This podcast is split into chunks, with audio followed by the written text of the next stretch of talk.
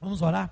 Feche seus olhos, diga comigo: a Sua palavra é lâmpada para os meus pés, luz para os meus caminhos. E esta mesma palavra eu escondo no meu coração para não pecar contra ti. Amém. Vamos lá? A gente está fazendo uma, alguns momentos de revisão aqui esses dias, principalmente segunda-feira. E hoje eu trouxe um dos fundamentos da vida cristã para a gente revisar. Porque afinal de contas nós vamos viver o ano de José, o ano do acrescentar. E para viver esse ano nós precisamos ter o caráter de Cristo. Precisamos ter a, a mente de Cristo. Precisamos ter a natureza de Cristo. E hoje eu trouxe um texto para a gente compartilhar de uma palavra que Paulo ele vai dizer à igreja em Corinto. Vamos ler o texto bíblico em 2 de Coríntios, capítulo 1, 11, verso 1. 2 de Coríntios, capítulo 11, verso 1. Vamos ler, olhe atentamente para o texto. E eu quero que você leia atentamente, junto comigo. Quisera eu me suportasseis um pouco mais na minha loucura. Suportai-me, pois, porque zelo por vós com zelo de Deus, visto que vos tenho preparado para apresentar-vos como virgem pura a um só esposo, que é Cristo. 3. Mas receio que, assim como a serpente enganou a Eva com a sua astúcia, assim também seja corrompida a vossa mente e se aparte da simplicidade e pureza devidas a Cristo. Nós estamos, Paulo, ele, ele escreve, né? Ele escreve duas cartas especificamente para apenas duas igrejas: a igreja em Corinto e a igreja em Tessalônica. Ele não escreve mais cartas assim diretamente, duas para a igreja. Para a igreja da Galácia escreve uma. Para a igreja em Éfeso escreve uma. Para Timóteo é que ele vai escrever mais duas, né? E Paulo, a igreja de Corinto deu trabalho para Paulo.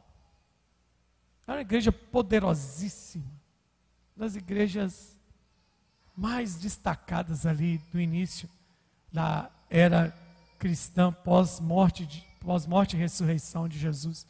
Uma igreja poderosa. Corinto era uma cidade de destaque. Tinha um povo inteligente. E era uma igreja cheia do poder de Deus. A prova que essa igreja era cheia do poder de Deus Paulo gasta, Paulo gasta diretamente dois capítulos só para falar dos dons do Espírito, o 12 e o 14. O 13, ele usa para falar da motivação dos dons, que é o amor. Então a gente pode colocar três aí. Então, essa igreja é uma igreja poderosa. Gente. Essa igreja tinha tanto dom que Paulo teve que dar um curso quase para eles de como, para que, que servia os dons. O povo lá falava em língua para chuchu. O povo tinha palavra de conhecimento, palavra de sabedoria. Estava tudo na igreja de Corinto. Só que vem a segunda carta. Mas é um povo que deu trabalho. A primeira carta veio para admoestação, para ordenamento moral, ordenamento do culto, né? do culto na igreja de Corinto, e e também ordenamento da igreja. A segunda carta, ele vem corrigindo essas coisas também, mas a briga da segunda carta é que o povo da igreja de Corinto cismou em não reconhecer Paulo como líder e apóstolo deles. Cismou. Então ele escreve uma carta, porque ele sabia que ia partir, aquele problema precisava ser tratado. E quando chega no capítulo 11, você vai lendo com muita atenção e você descobre por que, que essa igreja está virando isso. E por que, que essa igreja está virando isso?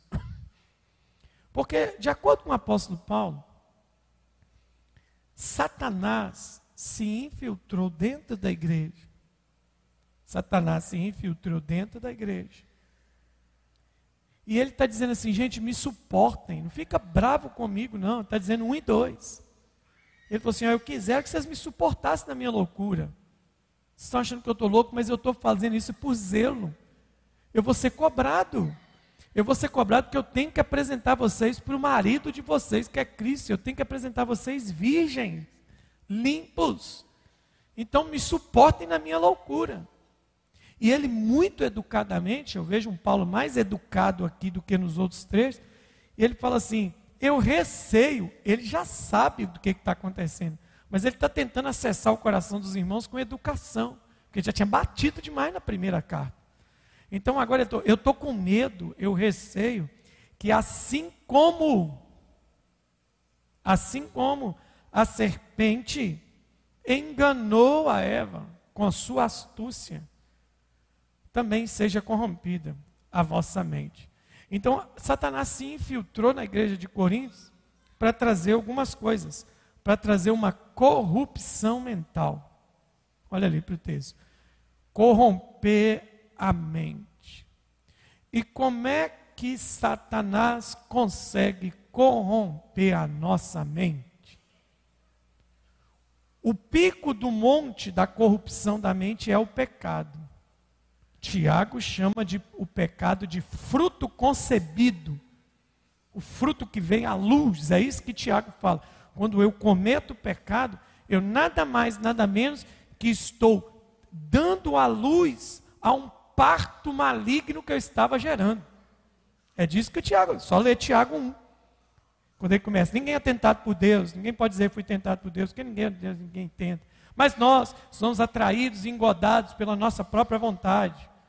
E quando o pecado é gerado, dá luz. Então, o que, é o pecado? O pecado é, a, é, é o parto de uma iniquidade, de uma maldade que eu estou gerando aqui dentro de mim.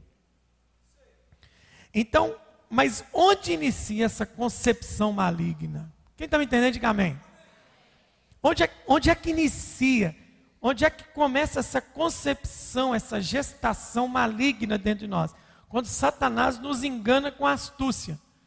E essa enganação, esse engano, gera uma mente corrompida. O que é uma mente corrompida?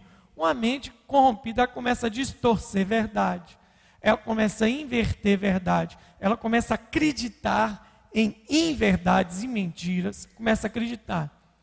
Mas esse, o primeiro passo dessa gestação, primeira manifestação de uma mente corrompida é quando Satanás consegue nos apartar da simplicidade. Olha o que está dizendo, é um caminho. Eu temo Satanás esteja enganando vocês com sua astúcia, assim como ele enganou Eva, corrompendo a vossa mente para afastar vocês da simplicidade devida a Cristo. Simplicidade. Então, é, nós estamos perdendo a vida de Deus nós estamos deixando a vida de Deus diluir em nossa vida, porque nós estamos sem perceber nessa vida perdendo a simplicidade. Base de vida cristã é simplicidade. Vou te dar um, algumas, alguns conceitos aqui. O, o dicionário, um dos dicionários da língua portuguesa diz que simplicidade é a natureza daquilo que é simples, daquilo que não é composto, está tá fácil. Mas olha que legal, simplicidade, ausência de complicação. Olha que mais. Simplicidade, aquilo que não apresenta dificuldade para viver. Quer mais? Caráter próprio daquilo que não foi modificado por elementos estranhos. E o por último, simplicidade é a qualidade e caráter de quem é sincero. Franqueza, pureza, sinceridade. Isso é língua portuguesa. A palavra a palavra simplicidade no texto de Paulo, ela aparece uma palavra grega é, aplotes ou raplotes, né? Que é pureza, singeleza. Alguém que não é hipócrita, alguém que não é egoísta, alguém que não tem um coração duro, alguém que é sincero. Tudo isso é a palavra simplicidade. Simplicidade é um combo. Simplicidade é um pacote de comportamentos e atitudes. E aí, Paulo está dizendo assim: o meu medo é isso. Que Cristo deixe de agir, deixe de operar, que a simplicidade da gente foi roubada. E essa é uma verdade. Né? Em um dos raros momentos, em um dos raros momentos de lucidez, estou sendo irônico, tá? Em um dos raros momentos de lucidez, o Tales cantou, né? Viver é fácil demais, em paz. Mas a gente é que complica tudo. Nos raros momentos de lucidez do Tales, Roberto. Mas ele disse isso, é uma verdade. A gente é que complica tudo. E aí, o que, que eu preciso, o que, que eu quero compartilhar com você aqui hoje? A base da nossa vida cristã, a base da nossa vida em Jesus é a simplicidade. Quanto mais complexo você se torna, mais longe de Cristo você está. Se eu converti nele, se eu me converti nele, nele eu amadureço. E quem amadurece, inevitavelmente, inevitavelmente, vai se tornar uma pessoa simples, porque ele é simples. Jesus é simples. Eu duvido quando você pensa em Jesus, você pensa numa pessoa complexa. Duvido quando você pensa em Jesus, você pensa numa pessoa perturbada da mente. Um Jesus difícil, um Jesus, um Jesus é, é, sistemático. Não. Jesus tinha seu sistema, mas o sistema do reino de Cristo era simples. Ele falava: Vinde a mim, vocês que são cansados. Você que tem fome de justiça, você é bem-aventurado. Aí todo mundo falava: Não pode chorar. Ele vem dizer: Não, pode sim. Bem-aventurados que choram. Jesus foi simplificado.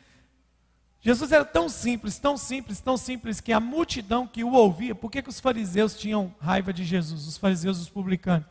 Porque Jesus acessou a camada da, da, da sociedade que eles não se importavam mais. E Jesus falava de uma forma tão simples, tão simples, tão simples, que o texto bíblico diz assim: e eles se maravilhavam com a forma como ele ensinava, porque ele não ensinava como os fariseus, mas como quem tem autoridade. Por que, que ele fala não como os fariseus? Porque ninguém entendia o que os fariseus falavam. Na sua vida, na sua carreira ou na sua vida escolar, você teve dois tipos de professor: o professor que você amou e o professor que você odiou. Só teve esses dois. Eu tive um professor na faculdade que o dia que ele entrou sim, eu criei preconceito com ele. Ele entrou todo avacalhado, calçadinhos largados, nem por causa da roupa dele, uma camisa solta uma caneta no bolso e no outro lado do bolso o pincel do quadro. Ele se apresentou, colocou todo o script da matéria dele, falou: anotem. Diz, se apresentou, disse qual era o conteúdo da matéria. Falei, bom, para a primeira aula eu entendi ele. Quando ele foi para a segunda aula, ele voltou do mesmo jeito, só com um pincel. E ele ia ensinar a matéria mais difícil para mim, que foi para mim na faculdade de Direito. E que todo mundo me. Eu falava, não é esse o caminho que eu quero seguir, essa matéria não me atrai. E eu estou lascado porque eu, eu já li os livros da, da disciplina e achei muito difícil. Eu não sei o que eu vou fazer. E foi a matéria das minhas melhores notas na faculdade. Porque aquele professor ele falou de coisas complexas de forma tão simples que eu me apaixonei pela matéria. Então, quando alguém aparece para simplificar, ele te dá acesso a coisas que você não teria acesso. Foi isso que Jesus fez. Ele deu acesso a coisas difíceis. Para aquele povo era difícil perdoar, Jesus mostrou que era simples. Para aquele povo era difícil amar, Jesus mostrou que era simples. para aquele povo era difícil entender os preceitos da lei. Jesus mostrou que era simples. Então, é impossível dizer que Jesus não era simples. Eu não estou falando aqui de status financeiro quando eu falo de simplicidade, porque eu conheço milionários totalmente simples e conheço gente pobre que é muito complicado. O negócio não é o quanto de dinheiro a gente tem. Tem gente milionário que você olha para ele e fala assim: não, essa pessoa não tem nada, ele simplificou a vida dele. Dia desse me mostraram uma foto do, do aniversário do netinho do Silvio Santos. Estou falando do Silvio Santos. Silvio Santos. Todo mundo conhece o Silvio Santos. Aniversário do neto ou da netinha do Silvio Santos. Um bolo desse tamanho na garagem da casa. Enquanto eu e você quase morremos para fazer aniversário para os nossos filhos. A gente só faz um painel na pizzaria, um painelzinho com uns docinhos na mesa, com uns bolinhos. A gente fica pagando aquilo o ano todo. E porque a gente quer agradar todo mundo. Vai o Silvio Santos, faz só um bolinho. Na garagem dele canta parabéns. Com aqueles chapeuzinho de papel. Não é? Então, a questão da simplicidade não é questão de gente que não é ausência de status financeiro. Tem gente que não tem nada que você olha para ele e fala assim: Isso aí tem. Não tem nada. Tudo financiado, a roupa, o carro, até o celular é financiado. Isso não é simplicidade. Eu estou falando de simplicidade como estilo de vida cristã. A descomplicação. Nós estamos para viver o ano mais extraordinário da nossa vida. E esse ano precisa encontrar gente que encontrou o caminho da simplicidade. Veja bem, é de se preocupar. É preocupante quando a convivência com a gente, comigo, a convivência com você, se torna complicada ao ponto da gente afastar todo mundo que está perto da gente a gente gera um desejo de quê nas pessoas? Um desejo de afastamento e não de aproximação. Ao ponto de nos afastarmos. Porque a gente se tornou tão complicado, tão complicado, que muita gente, ou grande maioria, optou por não ficar perto da gente. De tão complicado que a gente é. A gente é sistemático, complicado. Não é? Ah, não convido fulano para comer. Por quê? Fulano é chato demais, ele não come quase nada. Você põe, você põe carne de porco é ruim, você põe carne de boi é ruim, você põe frango é ruim. O frango com quiabo é ruim, o frango frito é ruim, o frango com caldo é ruim, o frango assado é ruim.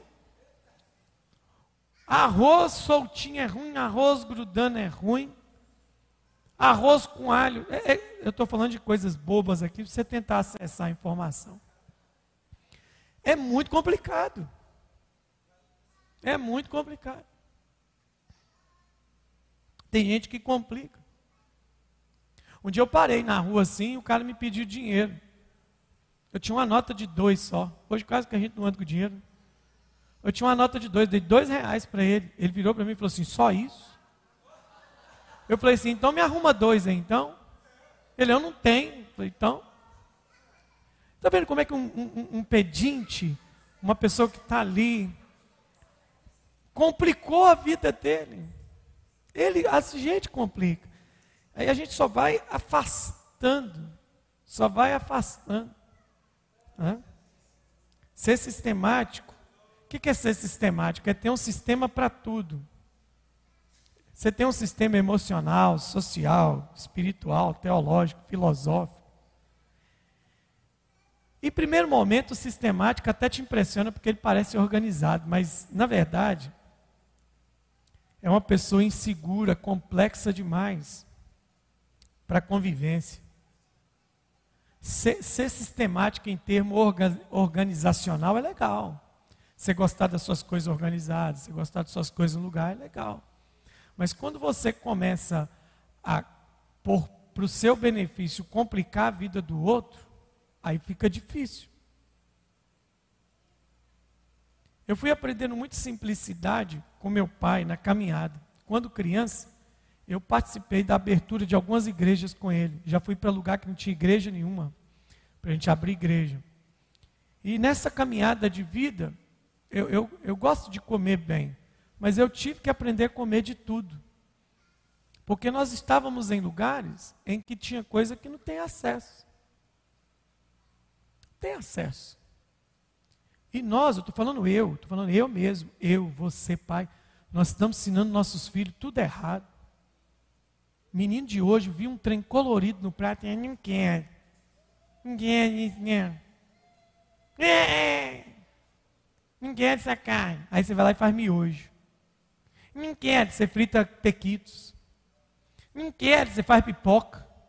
Não quer, você dá doce. E o dia que não tiver nada disso para dar?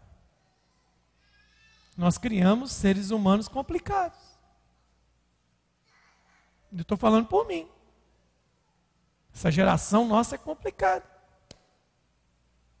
Nós estamos complicando um negócio fácil. Não vou, não faço. Não tomo banho frio. Aí fica aqui na igreja assim: Senhor, eis-me aqui, envia-me a mim. Vou para onde o seu vento sol. Se você não toma banho frio, se Deus vai te enviar para um lugar que não tem luz. Não é?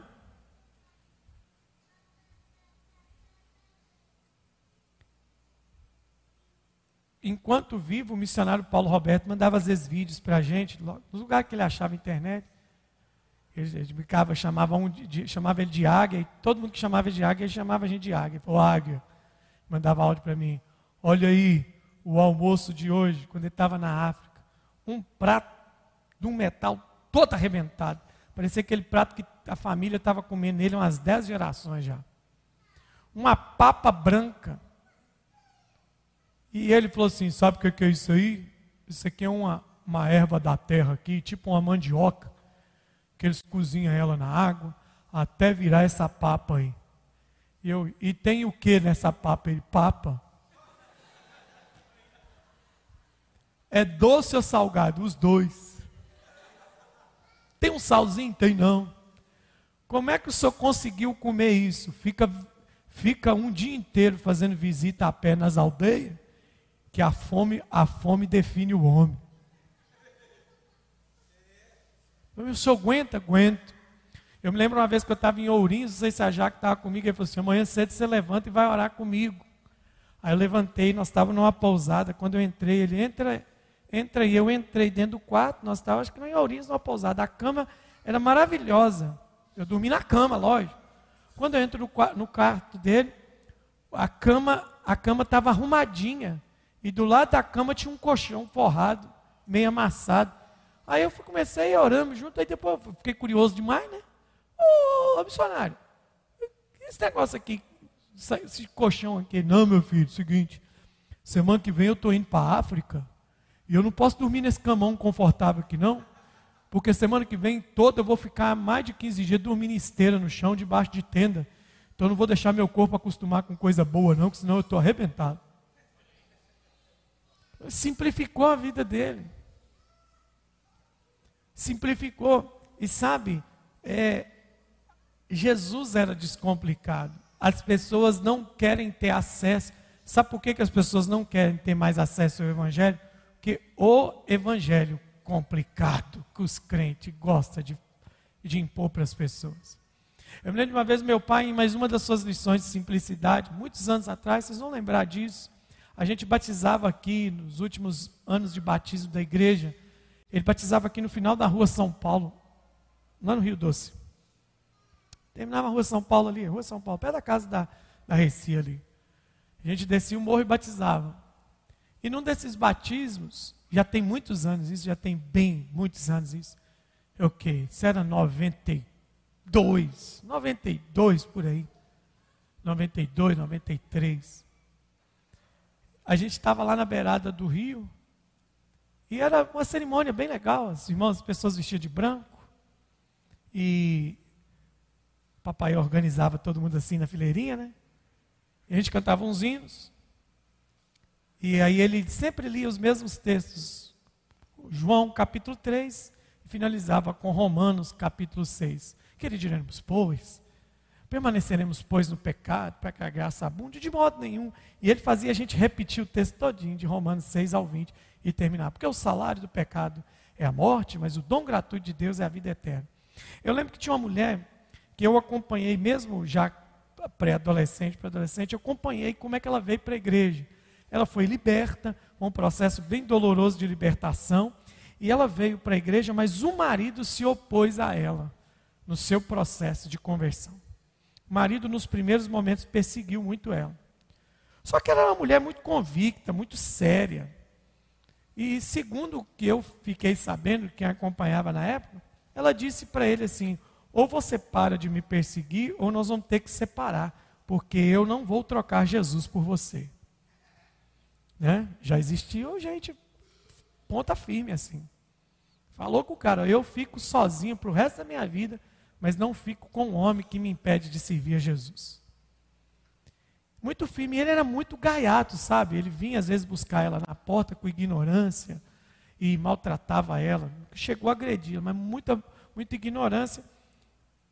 Mas enfim, nessa conversa dura, ele, ele então resolve deixá-la congregar em paz. Ele resolve deixar ela congregar.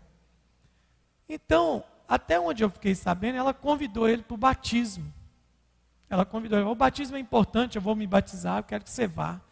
E o, e o batismo é importante para mim. Quero que você esteja lá. Então a gente estava lá, ela já estava vestida naquele dia. E eu percebi ela um pouco mais inquieta do que tudo. Ela falou, porque eu convidei o fulano de tal. Aí a gente estava lá, e de repente, eles estavam aqui, eu estava ali na frente, meu pai do lado, e eu estava de frente para o morro que terminava a rua São Paulo. Então eu começo a olhar um homem vendo, descendo, bem reticente, sabe? Bem reticente. Esse cara não está normal. E ele vinha com um cigarro na mão. E quando ele desce, ele foi se aproximando para esse cara, ele não está bebaço, mas ele está no grau. Sabe aquela, aquele modo alcoólico para te deixar corajoso? Tem gente que bebe para ficar corajoso, né? Ele veio. E eu falei assim: ai meu Deus, é o marido dela. Tomara que não apronte aqui hoje. Mas se ele aprontasse, nós já estava pronto para pegar e jogar no rio. Dar acalmada nele. Eu me lembro que ele ficou desse jeito no poste que estava assim. Ele cruzou as pernas e ficou. Num desdém danado. Mas aí o papai começou a pregar. Quando o papai começou a pregar, eu percebi que ele começou a fumar com menos intensidade. Papai falou, falou, falou, falou, falou. E quando ia orar para o povo desse água, ele fala: Ô pastor, eu até pensei, pronto, vai avacalhar o batismo. Ô pastor, aí o papai olhou, pois não, jovem. Queria saber o seguinte: o que, que eu preciso fazer para ter esse Jesus que você está falando dele aí agora? Aí, meu pai, só se crer e confessar. E o que, que eu preciso fazer para batizar, igual esse povo aí vai batizar? Aí o papai, só ficar aqui. Manda buscar uma capa para ele lá. Ele fez desse jeito. Tirou o cigarro da boca, pisou, colocaram a capa nele. Mas, no meio disso tudo, quem tinha? Os religiosos, cuja vida com Deus é muito difícil. A gente via a murmuração. Como é que pode? O missionário, o cara chega com cigarro na boca, ele vai batizar o cara. Eu acho que meu pai recebeu o mesmo espírito de Cristo em Marcos capítulo 2, quando Jesus vê os fariseus e o texto diz assim: E sabendo que arrazoavam em seus corações, acho que o papai descobriu esse, essa murmuração. O papai virou para esses irmãos e disse assim: Eu quero que vocês me provem que Pedro vasculhou a vida de todo mundo naquele batismo das três mil almas em Jerusalém. Deu tempo de Pedro vasculhar a vida de todo mundo. Resultado: esse homem batizou, se tornou obreiro da igreja e serviu a Jesus fielmente. Porque ele encontrou alguém que descomplicou o evangelho para ele. Hoje você entra numa igreja. O texto bíblico diz assim: quem crê e for. Hoje nós aumentamos a Bíblia. Quem crê vir no culto, ser dizimista, fazer o curso da classe de batismo durante seis meses, desviar, voltar de novo, reconciliar, voltar, voltar, aí será batizado. Entendeu como é que é complexo isso? Teve um dia aqui na igreja que a gente perdeu gente por causa disso aqui. Num, num culto muitos anos atrás eu perguntei, quem é que dá dízimo com medo de ir para o inferno? Um monte de gente levantou a mão. Falei, então faz um favor, para de dar o dízimo. Porque você está achando que o dízimo é mais forte do que a obra da cruz. Aí os irmãos vêm, né? Os religiosos vêm. Mas e o texto que diz que o ladrão não herdará o reino do céu? E o texto de Malaquias diz que quem não dá o dízimo é ladrão. Eu falei, está errado as duas interpretações. Malaquias não falou isso e também Paulo não falou aquilo. Não, o que, que Paulo falou? Deixa eu te explicar o que Paulo falou. Quando o ladrão não herda o reino do céu. Quando você aceitou Jesus, qual foi a sua oração? Senhor Jesus, eu te entrego a minha. Não começa com Miguel, não, gente. Senhor Jesus, eu te entrego a minha. Tu és o meu sem e o meu sal. Então, a partir de agora, a minha vida pertence a. Então, você entregou a vida para quem? Se eu te dou um negócio e falo que é seu, e depois que eu vou lá, me arrependo de ter te dado pego de você de novo, sem você saber, eu estou fazendo o quê? Então, estou roubando. Então, quando é que você é o ladrão que não vai herdar o reino do céu? é quando você entregou sua vida para Jesus e não vive para Ele. Você é um ladrão. É pior do que o dízimo ainda, irmão. Se fosse só o dízimo, estava fácil demais. Se depender só do dízimo, outro trem fácil. 10%, toma aqui, eu estou livre desse negócio. Estou no céu. Mas o problema é que muito dizimista vai para o inferno. Então a vida a gente tem que simplificar. O que é ser simples? Ser descomplicado. Eu digo que ser simples é ser previsível. O que é ser previsível? Quanto mais simples você é, mais previsível você é. Confiável. Ser simples é ser seguro, ser objetivo, descomplicado. Descomplicado. Quando eu vou comprar tinta, às vezes eu fico escandalizado como é que está a modernidade. O cara me apresenta aquele negócio de cor. Tem cada cor que eu falo, gente, o negócio ficou moderno demais. Antigamente você falou, que tinta que você quer? Eu quero cinza. Esses dias eu fui comprar tinta, tem cinza golfinho, cinza tubarão, cinza cavalo que não sei o que, cinza baleia cinza. Branco, branco é branco, não, branco gelo, branco neve. Branco não branco. Eu quero um negócio preto. Qual preto? Preto. Qual preto que o senhor quer? Preto. Não, que tem preto fosco, preto absoluto, preto noite, preto galáxia. Você sabe, é complicado demais, gente. É complicado. O mais legal é a gente ser mineiro. Mineiro é a pessoa mais complexa do mundo na nossa comunicação. Pega esse trem para mim aí. Que trem esse trem que está em cima desse troço, que troço? Esse troço que está ao lado desse treco. Você não sabe. Então, a gente complica tudo. A gente é muito complicado. Se você quer viver um ano extraordinário, você vai ter que aprender a simplificar a sua vida. Você vai ter que aprender a simplificar a sua vida. Sábado eu estava jogando com um rapaz, bola de manhã, menino novo. Menino novo é burro demais às vezes. Menino novo. E, e, e a gente estava jogando e ele apanhando, apanhando, apanhando, apanhando. Aí teve uma hora que a bola foi para lá e falou, pastor, os caras estão batendo demais, os caras são grossos demais. Eu falei, não, eles não são grossos, você que é burro. Você olha para mim, eu não tomei um até agora. Ele, mas por que você está falando isso? Porque você é burro, meu filho. Quanto mais rápido você soltar a bola, menos você vai apanhar. Você fica segurando a bola. Você tem 19 anos. Você quer ir para cima de um cara de 45, o que você acha que ele vai fazer com você? Na velocidade ele vai te segurar, ele vai te dar uma burdoada para te parar, burro. É. É mesmo. Aí quando ele pegou na bola, eu falei, solta rápido. Ele soltou, eu falei, tá vendo? Não apanhou. Inteligente. Simplifica a sua vida, irmão. Irmãos, eu tenho admiração porque as pessoas que abrem a carteira perto de mim assim, que eu conheço. Estou falando das que eu conheço, não estou falando que eu conheço, não. Estou falando de gente que eu conheço. Tem gente que eu conheço que abre a carteira perto de mim assim e, e, e aparece assim, irmão, oito cartão de crédito. A pessoa ganha 3 mil conto. Eu divido 3 mil dividido por 8. 3 mil dividido por 8. É, esses cartões aí tem que ter um limite de no máximo 300 conto, 400 reais. Que ganha 3 mil. Mas não, cartão de 3 mil, de 5 mil, de 8 mil. E ele ainda fala comigo que foi Jeová que mandou. Falou, não conheço esse banco, Banco Jeová. A gente não faz o quê? Simplifica. Banco Jeová.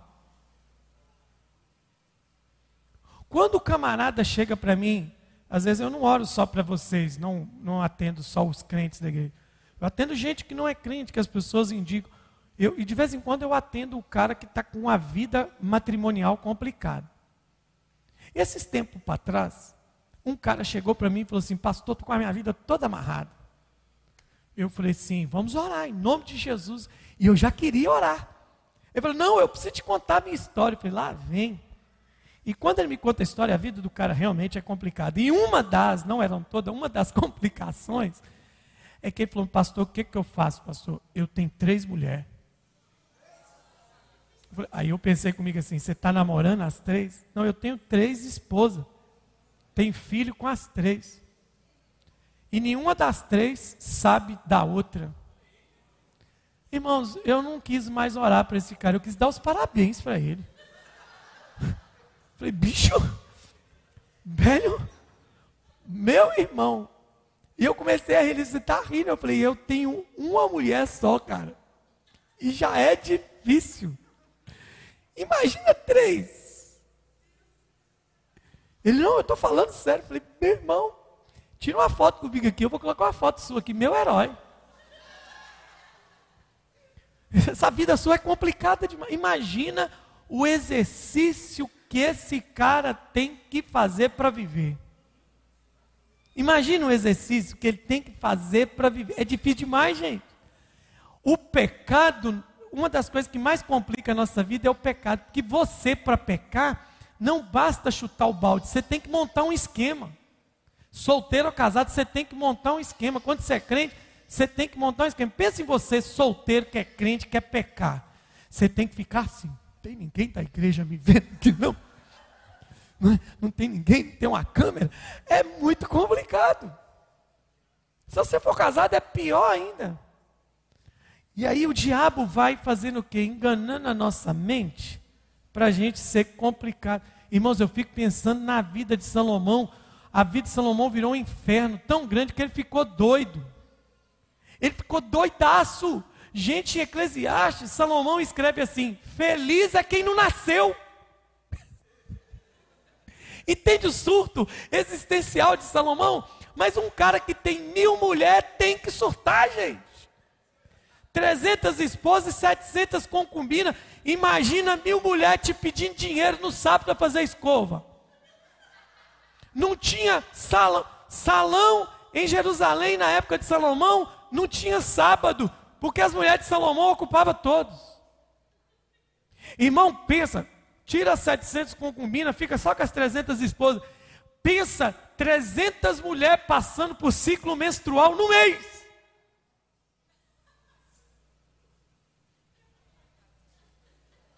Vou te dar tempo para pensar na profundidade disso. Vai ter uma festa. Que hora que é a festa? Oito da noite. Eu fico imaginando Salomão falando com as 300 mulheres da gente. Gente, no horário. para 300 mulheres ficar pronta para uma festa oito da noite, elas têm que ter começado a arrumar às seis da tarde sexta. Então a gente vai complicando a nossa vida. a gente vai complicando tanto a nossa vida, a gente complica, a gente complica a nossa vida com rede social. Você complica a sua vida com rede social. Você complica a sua vida se metendo em coisas que não é para se meter. Às vezes eu fico vendo vídeo, até bicho complica. Eu vi um vídeo tão é simples, mas é engraçado. Não é? Simples, mas é engraçado. Uma vaca estava na cerca. Cerca é para segurar o boi. Cachorro passou. Cachorro parou. Cacá de boa perto da vaca. A vaquinha se aproximou. E o cachorro também se aproximou. Colocou o focinho na cerca. E a vaquinha começou a fazer o quê? Lamber o cachorrinho. Quando do nada, o que o cachorrinho faz? Crau na língua da vaca. A vaca arrumou um desespero. E eu pensando comigo assim: tem crente que é igualzinho essa vaca, não tem nada para fazer, mas gosta de pôr língua na boca de cachorro. O que que a vaca foi fazer? Com a língua dentro da boca do cachorro. Ontem eu e Jaque fomos fazer um casamento de um casal que eu tenho orado, um rapaz que eu tenho orado, não conhecia há muito tempo que eu tenho orado por ele. Falei, Jesus, vamos não crer, me dá uma oportunidade. E ele um dia chegou, Moisés, você faz o meu casamento? Ele joga bola comigo. Você faz o meu casamento? Falei, faço. Que dia que é? 17 de dezembro. Faço. Aí ele olhou para mim e falou assim: quanto você cobra? Eu olhei para ele, nada. Ele, você está brincando comigo? Não. Por que você está falando isso? Porque eu já procurei dois pastores e um padre que me enfiaram a faca. Falei, não, cobro nada não. Não vai custar nada para mim, só vou lá no lugar que você vai fazer com a minha Bíblia e falar do que eu já sei sobre casamento. Aliás, eu só vou ter um custo. Você quer que eu vá sozinho com a minha esposa? Ele, eu quero que você vá com a, minha, com a sua esposa. Então já vou ter gasto.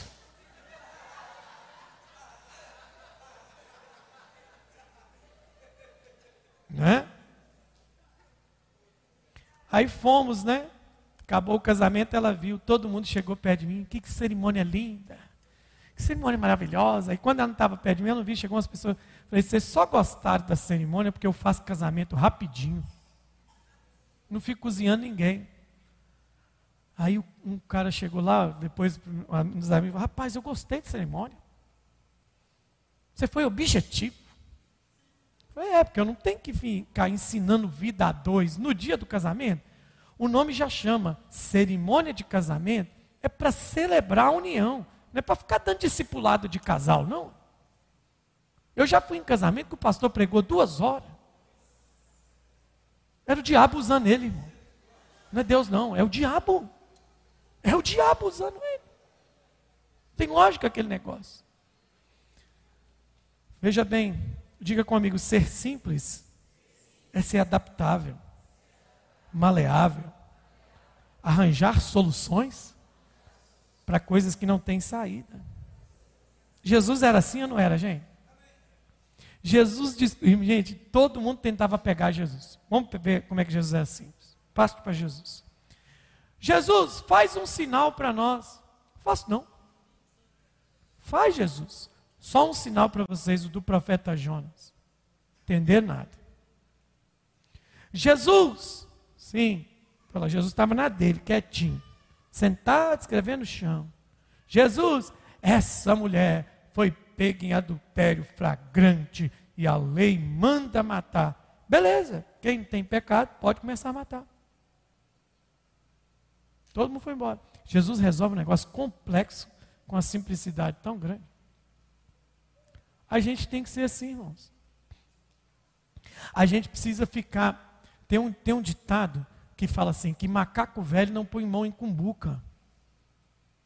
Mas para nós tem que funcionar o seguinte: crente maduro não entra em treta de graça. Você não vai entrar numa situação que vai te arrebentar só porque você está curioso para ver o que, que vai acontecer. Não vai se meter nisso, a gente complica demais as coisas. A gente vai complicando, complicando, complicando, complicando e vai complicando. Então, ser simples. Jesus não era preso a nada e ninguém. Jesus só era preso à vontade do Pai. A constituição do reino era simples. Jesus conseguia se conectar a qualquer tipo de pessoa. Então eu estou te dizendo uma palavra aqui hoje aqui. Enquanto eu falo, é, só vamos finalizar com os nossos versículos. Nosso horário chegou. Pense nas coisas agora, de imediato, que você tem que, que, você tem que simplificar na sua vida. Você quer viver um ano de José? Se você simplificar. Primeira coisa, se você é uma daquelas pessoas que tem dito no seu dia a dia, eu não tenho tempo para nada, você já é a primeira pessoa que precisa simplificar a sua vida. Sua vida está muito complicada. Ah, eu não tenho tempo para ninguém. Você precisa simplificar a sua vida. A gente precisa aprender a tornar nossa vida simples para que o Evangelho fique claro para quem nos lê. Nós estamos sendo lidos. Nós estamos sendo lidos. A gente é muito complicado. Sabe quando é que eu detecto que você é complicado e eu sou complicado? Quando precisam de a gente em alguma coisa, alguém diz assim: Vamos, vamos conversar com o fulano ali? Não, nem conversa com ele, porque isso aí eu já sei que ele não vai fazer, que ele é muito complicado. É um protocolo. É muito protocolo, é muita burocracia. Quem se tornou complicado, a sua vida está cheia de burocracia. Então eu quero que você termine esse restante de dezembro pedindo Jesus, Jesus, dá sabedoria para descomplicar descomplicar a minha vida. Minha vida está muito complicada, Jesus. Eu estou fazendo uma força danada para viver. Eu estou fazendo uma força danada para ser feliz. Eu estou fazendo uma força danada para um monte de coisa. Então me ajuda a descomplicar. Me ajuda, Jesus. Eu estou muito complicado em vários setores da minha vida pessoal, profissional, espiritual, ministerial. Está tudo muito complicado. Confusão na minha cabeça. A pessoa, quando começa a ter muito problema psicológico, é porque ela vem de uma série de complicações da sua própria vida. Está tá tudo muito pesado. Jesus era tão simples, tem uma tempestade, o que, que ele está fazendo? Está dormindo. Convicção faz você descansar no meio da tempestade. Deu para entender? Convicção que você tem no Pai vai te fazer descansar na tempestade.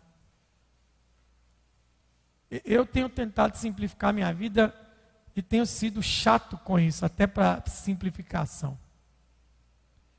Eu, não, eu tenho procurado evitar estar em lugares para pregar, que a mensagem que eu prego não vai ajudar em nada, eu não vou. Bobagem. Eu não vou em lugares em que eu não some. Não vou somar? Não vou. Não me envolvo em atividades que vai roubar o meu tempo. Começa um exercício simples. Pega seu celular, apaga todos os aplicativos inúteis que estão aí. Apaga. Deleta contatos que não te levam a nada. Simplifica o negócio. Jaqueline fez minha vida virar uma bagunça. Porque ela falava assim, ela brincava comigo. Você apaga as mensagens de WhatsApp. Não é para ciúme, não, gente. Você apaga. Se você precisar, porque eu sou assim, eu resolvi um problema, eu já apago a conversa. Aí eu falei assim, é verdade. Eu posso me meter numa enrascada. Hoje, meu, meu WhatsApp está uma confusão, gente eu não apaguei mais nada. Quando eu tento rolar para encontrar alguém, eu estou quase indo à eternidade. Eu recebo em média por dia umas 350 mensagens por dia. E às vezes eu estou lá procurando. Aí descobri aquela ferramenta do fixar, só que aí o WhatsApp é fraco, burro, só fixa três. Eu precisava de uns 100 fixo. Mas não, ele não me ajuda. Entende? Tem gente que tem seis contas de e-mail. Meu Deus do céu, que vida ruim.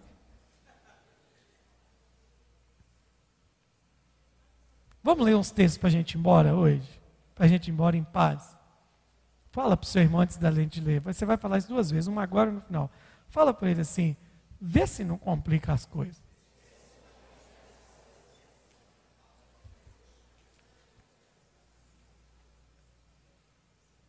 Vamos ler?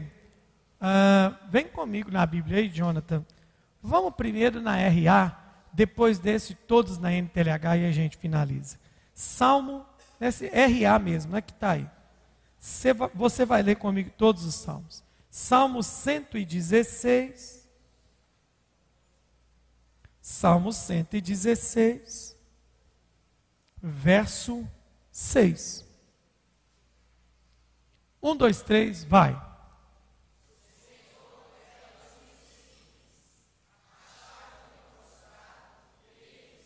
O Senhor vela pelo simples, protege, guarda, Está de olho em quem? Nos complicados ou nos simples?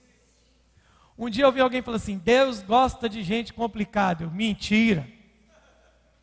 Eu gosto de gente simples. Deus vela pelo simples. Vamos avançar. NTLH agora, Jonathan, por favor.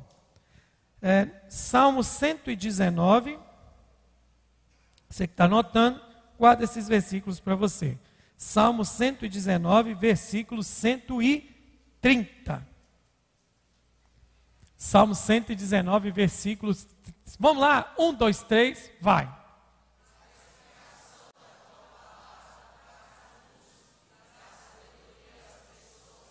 Então, para quem que a palavra dá sabedoria? Para pessoa complicada?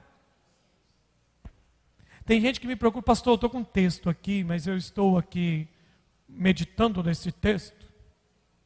Deve ter alguma coisa por trás desse texto. Me manda o texto. Pastor, o que, que esse texto diz? É o que ele está dizendo. Não tem revelação. É o que o texto está dizendo. A gente quer revelação para justificar a bobagem que a gente quer fazer. Ou a coisa certa que a gente não quer fazer. Por exemplo, tem gente que chega assim, pastor, o que, que você entende daquele texto onde Deus fala que, Jesus fala que tem que perdoar 70 vezes 7? Eu falei assim: você tem calculadora? 70 vezes 7 está quanto? 490. Então é isso que o texto está dizendo. Você tem que perdoar a pessoa que te feriu, te magoou, te fez 490 vezes por dia. Não tem uma interpretação do grego no, no aramaico. Tem e diz exatamente isso. Para que, que eu vou ficar complicando, gente? Entende? Vou ficar arrumando piolho para minha cabeça, não. Vamos seguir? Eu gosto também do Salmo 19, verso 7. Salmo 19, mesma versão, viu, John? Salmo 19, verso 7. Um, dois, três, vai.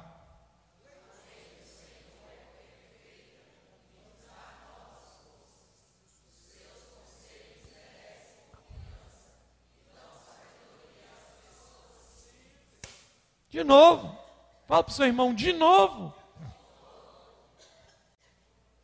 Agora o que eu mais gosto, e nós vamos ler para escutar a gente lá na Minas Gerais. Esse é o melhor de todos. Aqui a gente fecha a conta e passa a régua, como diria o outro. Se eu tivesse lido só esse, a gente podia ter ido embora. Eclesiastes 7, Eclesiastes 7, verso 29. Eclesiastes 7, verso 29. Vamos lá, um, dois, três, vai.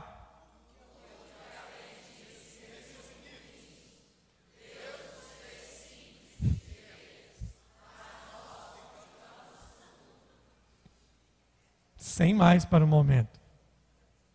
Ah, não, vocês têm que anotar esse versículo. Anota aí. Anota na sua Bíblia, anota para o seu esposo, anota para sua esposa, anota para o seu pai, mas anota primeiro para você. Deus nos fez simples e direitos, mas nós complicamos tudo.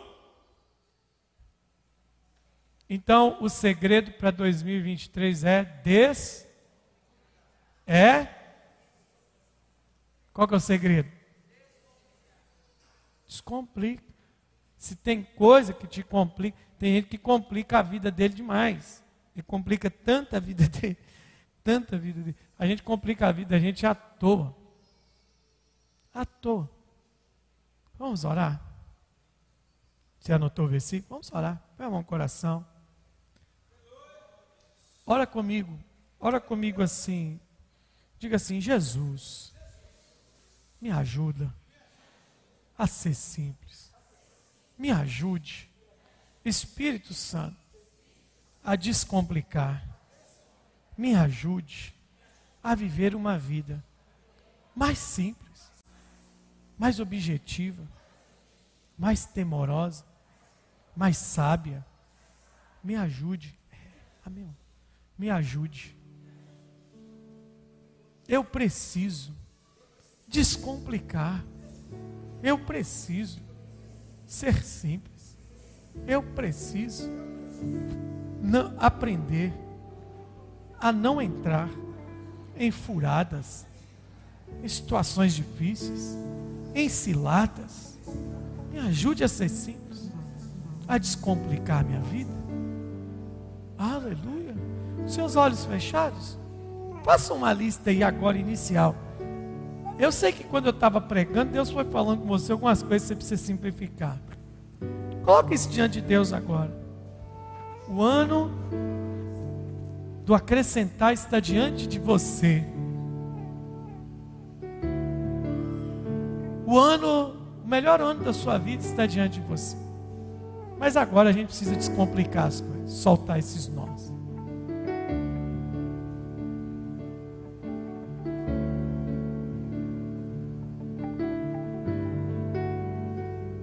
Peça a Jesus para te ajudar agora.